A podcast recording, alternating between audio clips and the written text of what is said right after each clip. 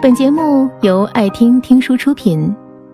如果你想第一时间收听我们的最新节目，请关注微信公众号“爱听听书”，回复“六六六”免费领取小宠物。电影《前度》里面有这样一句台词：“我一直没换电话，就是在等你找我。”每次听到这句台词，我有的并不是那种深爱的人分开后重逢的喜悦感，更多的是觉得这句话从前任嘴里讲出来特别的无耻。曾经有个关系很好的朋友，和一个刚分手不到两个月的男生恋爱了。那时候身边的人也都劝过他，大家都觉得这位刚失恋的男生。不过是把他当做了疗伤的工具，等到情伤痊愈，朋友自然而然就成了毫无用处的抹布，会被无情的丢掉。可陷入爱情里的女孩子，似乎都没有什么智商，朋友又是倔强的脾气，于是久而久之，大家也就不敢再劝了。起初，似乎是为了向身边的朋友证明自己。朋友真的跟新男朋友甜甜蜜蜜，如漆似胶。从朋友圈到生活圈，处处弥漫着一股恋爱的酸腐味儿。然而没过多久，朋友就在男生的手机里发现了他和前任的聊天记录。刚开始，男生还解释一下，说只是想要彻底告别从前。可这一告别，居然……成了旧情复燃的导火索。男生和前任聊天的次数越发的频繁，甚至到后来，直接当着朋友的面，毫不避讳。最后，男生跟朋友提了分手，理由是忘不掉前任，复合了。朋友跑来抱着我大哭一场，他不明白，为什么明明被石头绊倒，受了伤。却还是要不死心的爬起来，去捡那块绊倒自己的石头。其实感情是有依赖性的，两个人从陌生到渐渐熟悉，过程中经历过的点点滴滴、酸甜苦辣，都是新欢代替不了的。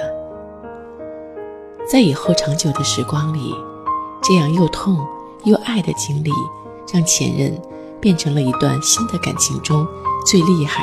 最嚣张的小三儿，可以不费什么力气就把一段感情搅和得乱七八糟。